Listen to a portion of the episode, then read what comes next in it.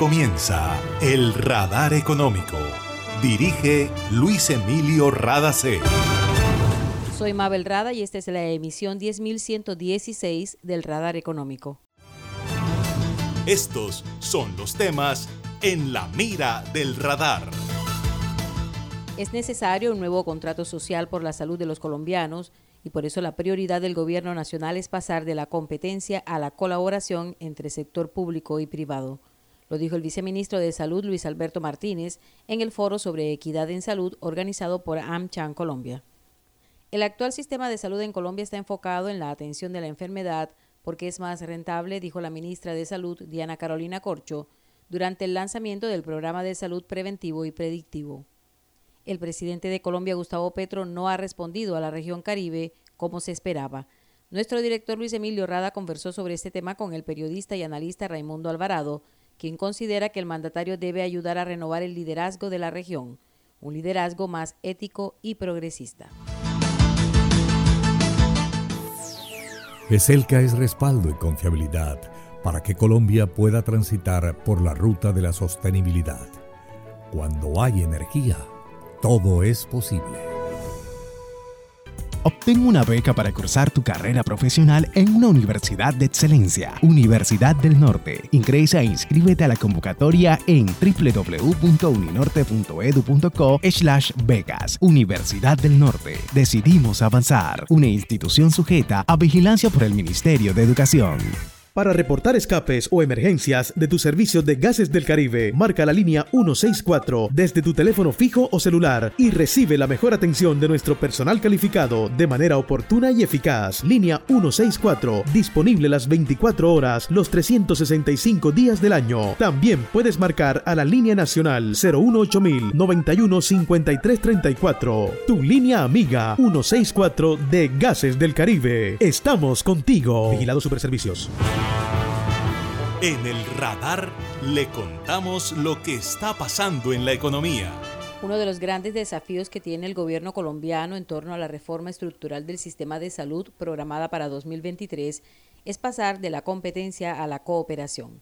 El viceministro de Salud, Luis Alberto Martínez, explicó ante un grupo de empresarios y voceros de diferentes organizaciones del sector salud convocados por AmCham Colombia, la Cámara de Comercio Colomboamericana, que el Gobierno Nacional tiene claro que los cambios deben conducir a un sistema equitativo que garantice el acceso a los servicios de salud por parte de toda la población. Martínez también dijo que es necesario disminuir las desigualdades estructurales existentes. En algunos territorios no hay prestación de servicios, hay una distribución inequitativa del talento humano en salud que además también registra inequidad de género. Pero lo más importante es que la gente tenga acceso a la salud que es un derecho. Avanzar en que los estados tengamos servicios integrados de salud centrados en las personas, no en los pacientes, en las personas. Entonces, identificando las necesidades, las expectativas, las diferencias que tenemos a nivel territorial, a nivel nacional, cómo avanzar de manera equitativa, de manera colaborativa para controlar los determinantes que inciden en el bienestar de la población y ahí necesitamos la colaboración de todos los sectores del desarrollo, la acción tecnológica, la transferencia, todas las apuestas del sector privado, toda la complementación con las cajas de compensación familiar que venimos avanzando con ellas de manera importante, cómo fortalecer las entidades territoriales a nivel municipal, a nivel departamental, para que conjuntamente con la academia, con las agremiaciones del orden social, podamos mitigar y controlar esos determinantes, pero también necesitamos redes resolutivas que avancen desde ese conocimiento a nivel personal, familiar y comunitario en la resolución de problemas más complejos y para ello necesitamos pues, una estabilidad de los recursos que financian de manera eficaz y eficiente el sistema. Y necesitamos empezar a romper unos paradigmas, cómo pasar de tener ese énfasis en la atención de episodios agudos a garantizar el continuo asistencial cómo pasar de responder por enfermos individuales a responder por poblaciones definidas, cómo dejar también atrás de que se nos mida por el número de camas llenas a que se nos mida por la capacidad de mantener a las personas sanas, con los cuidados apropiados, en el lugar más adecuado, preferiblemente lo más cercano donde transcurre la vida. El viceministro de Salud dijo que el mayor desafío del actual gobierno es dejar a un lado la competencia y poner en el centro de la atención a las personas. Carlos Humberto Arango, asesor de política de salud de la Federación Nacional de Departamentos, dice que es necesario, para garantizar el goce del derecho a la salud por parte de la población, manejar la tensión que siempre se presenta entre el sector público y el privado. Arango participó en la convocatoria de Anchan Colombia sobre equidad en el sistema de salud. En el gobierno actual, la postura sobre la mesa es intentar hacer convivir las dos y el gran desafío que tenemos es donde encontramos el justo término en el que ambas conviven, en este caso aplicados a un sistema de salud. Cuando aplicamos a un sistema de salud, tomamos distancia en la historia en el país y decimos, hubo un tiempo donde tuvimos un modelo estatizado, hubo otro tiempo que es el actual, un sistema mucho más marketizado desde el año 93.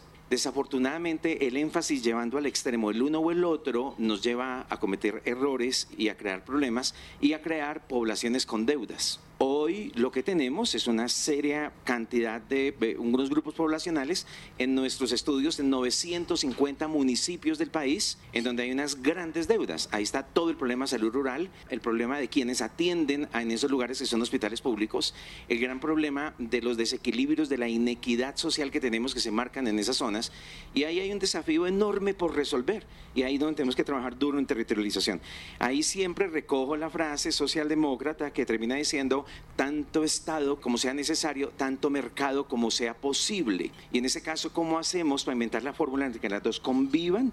Y ahí decimos, necesitamos mucho Estado rural, mucho Estado regulando cuando corresponde, en donde tiene que meter manos sin dejarse cooptar por lo privado, garantizando independencia, pero regulando como Dios manda. Carlos Arango terminó diciendo que el gran desafío que tenemos como sociedad es encontrar el equilibrio entre Estado y mercado y que todas las partes hagan los aportes que sean necesarios para garantizar el acceso a la salud.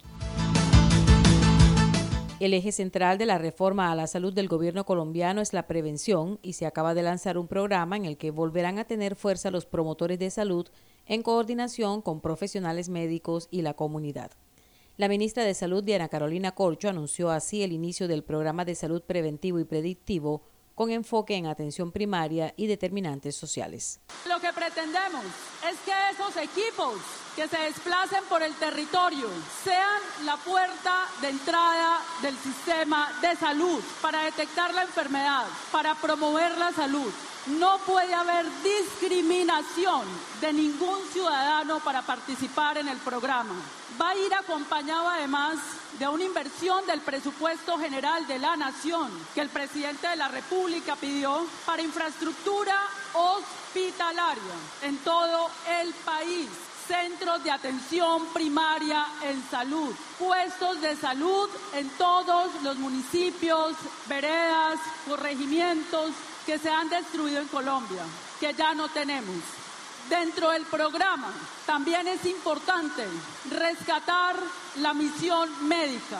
Es la protección del personal de la salud en todos los rincones del territorio nacional.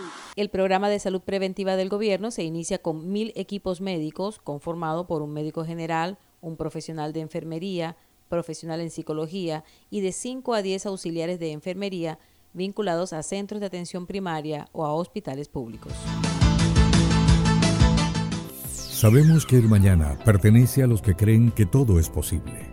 Por eso en GESELCA generamos energía que transforma sueños en realidades y se convierte en fuente de progreso. Somos una fuerza invisible que une, evoluciona y construye futuro. Obtén una beca para cursar tu carrera profesional en una universidad de excelencia. Universidad del Norte. Ingresa e inscríbete a la convocatoria en www.uninorte.edu.co slash becas. Universidad del Norte. Decidimos avanzar. Una institución sujeta a vigilancia por el Ministerio de Educación.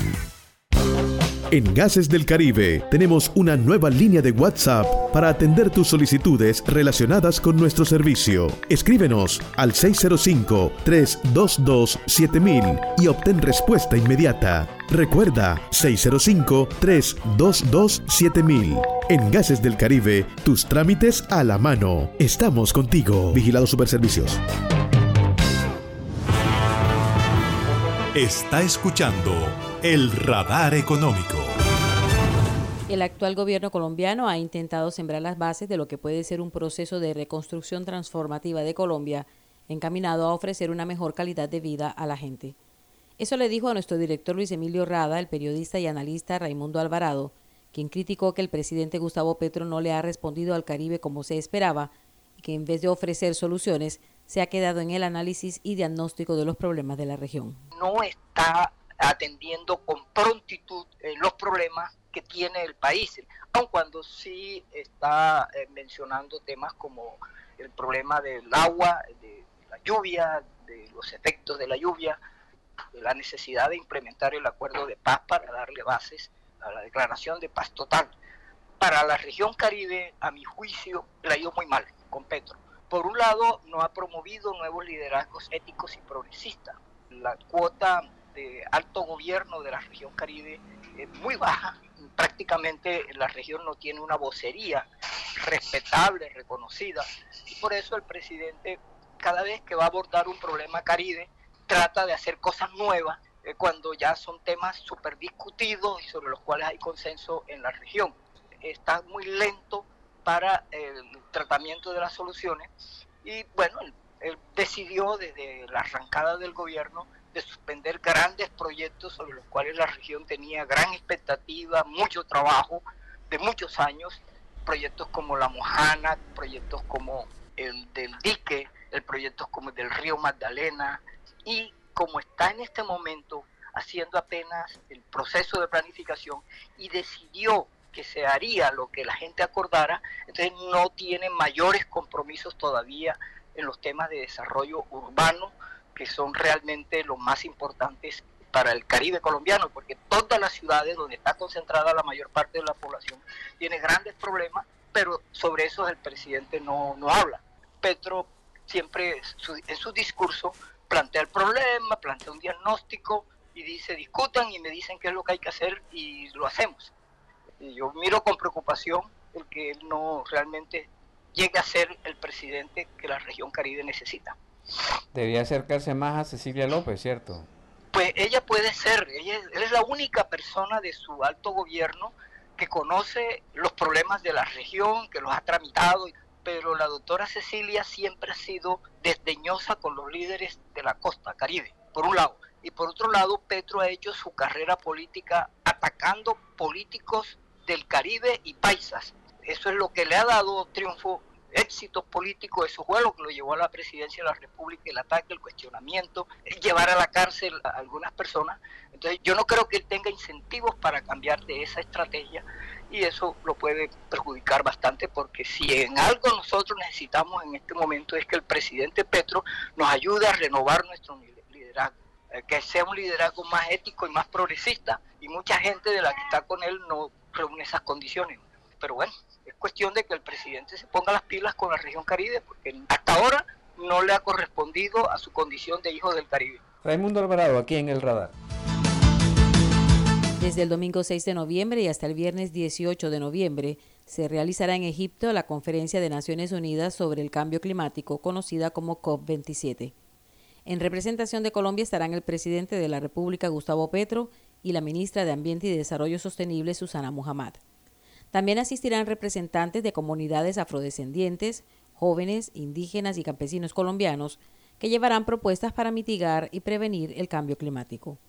La propuesta más grande que llevará Colombia a la COP27 es la consolidación de un bloque amazónico para llamar la atención del mundo sobre la importancia de la conservación de este ecosistema estratégico para la regulación climática.